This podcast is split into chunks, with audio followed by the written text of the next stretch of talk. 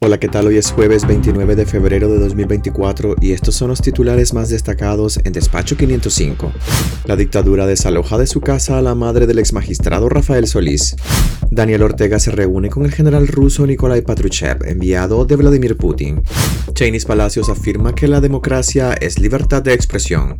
La farsa electoral en el Caribe consolidará la hegemonía absoluta del Frente Sandinista, advierten opositores. En internacionales, presidente de Costa Rica tilda de circo el informe que lo señala por delitos de campaña. Soy Edwin Cáceres y les doy la bienvenida. La dictadura desaloja de su casa a la madre del ex magistrado Rafael Solís.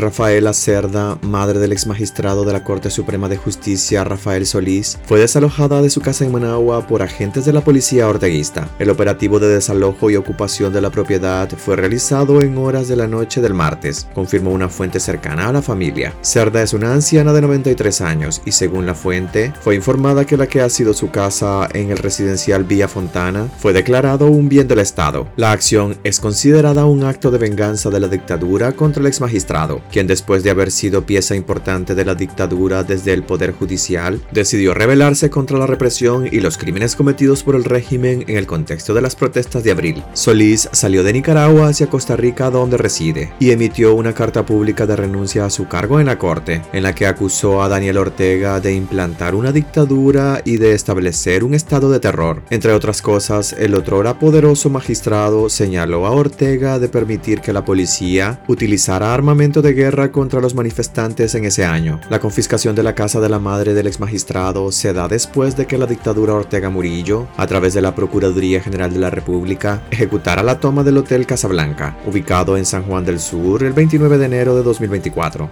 Daniel Ortega se reúne con el general ruso Nikolai Patrushev, enviado de Vladimir Putin. El dictador Daniel Ortega sostuvo un encuentro la tarde de este miércoles con el secretario del Consejo de Seguridad de Rusia, el general Nikolai Patrushev, conocido por ser un hombre de confianza de Vladimir Putin. El encuentro fue dirigido por Laureano Ortega, hijo de la pareja dictatorial, en la que asistieron el general Julio César Avilés Castillo y Francisco Díaz, director general de la policía y parte del gabinete del régimen Ortega Murillo. Patrushev llegó a Nicaragua el pasado lunes para sostener un encuentro con delegaciones militares de Cuba, Nicaragua, Venezuela y Bolivia, a quienes les ofreció cooperación militar y entrenamiento técnico militar supuestamente para enfrentar la presión por parte de Estados Unidos y sus aliados. La presencia de Patrushev ha causado preocupación en la región ante la posibilidad de que Rusia instale una base militar en Nicaragua. Ortega Murillo dijo que las delegaciones de Rusia y Nicaragua suscribieron varios acuerdos, entre ellos uno destinado a regular las actividades de las organizaciones sin fines de lucro. Cheney Palacios afirma que la democracia es libertad de expresión. Cheney Palacio es la Miss Universo nicaragüense que a más de tres meses de su coronación no ha podido regresar al país. Destacó lo que significa para ella la democracia, sin hacer referencia directa a la situación política de Nicaragua, país sumido bajo la dictadura de Daniel Ortega y Rosario Murillo. En una entrevista con el canal OPA, la joven de 23 años fue consultada en una ronda de preguntas rápidas sobre lo que significa para ella la democracia. En el final de su visita a Costa Rica, país que da refugio a miles de exiliados nicaragüenses. La democracia, ¿qué significa para vos? Libertad de expresión. Lo veo como el puente en donde cualquier ser humano puede hablar libremente. Cheney Palacios ha evitado hacer referencia a la situación política de Nicaragua desde que fue coronada. A pesar de que no ha vuelto al país, en otras entrevistas se ha limitado a informar que la organización estaría gestionando su regreso. Cheney Palacios también reveló haber sido víctima de acoso sexual a los 17 años, lo que le ha ocasionado un trauma de no poder ir sola al baño porque en una ocasión en un restaurante fue fotografiada por un hombre. La farsa electoral en el Caribe consolidará la hegemonía absoluta del Frente Sandinista, advierten opositores.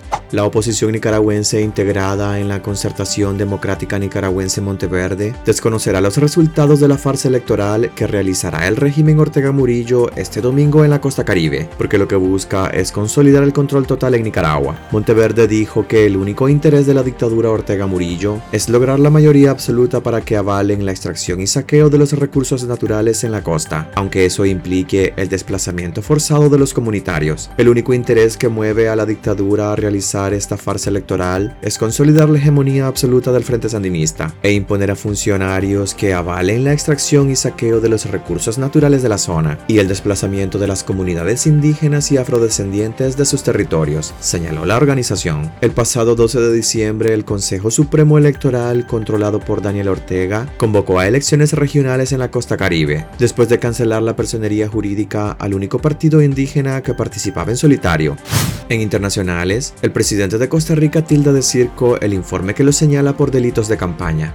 El presidente de Costa Rica, Rodrigo Chávez, calificó este miércoles como un circo un informe aprobado por el Congreso que lo señala de ser el autor intelectual de una supuesta estructura paralela y legal para el financiamiento de su campaña electoral. Eso fue un circo, a mí me acusan y me declaran culpable sin siquiera haberme hecho una pregunta, declaró Chávez en su conferencia de prensa semanal. El mandatario también calificó el informe legislativo como inconstitucional y como nefasta la labor hecha por la diputada opositora Dinora Barquero como presidente de la Comisión Investigadora de Finanzas Electorales. El informe asegura que un fideicomiso llamado Costa Rica Prospera captó recursos privados sin entrar a las cuentas del Partido Progreso Social Democrático, que llevó a Chávez al poder, y que ese dinero se habría utilizado para gastos de la campaña sin ser reportados al Tribunal Supremo de Elecciones. Desde el 2022, la Fiscalía mantiene investigaciones abiertas contra Chávez por el supuesto financiamiento irregular de su campaña a través de estructuras paralelas.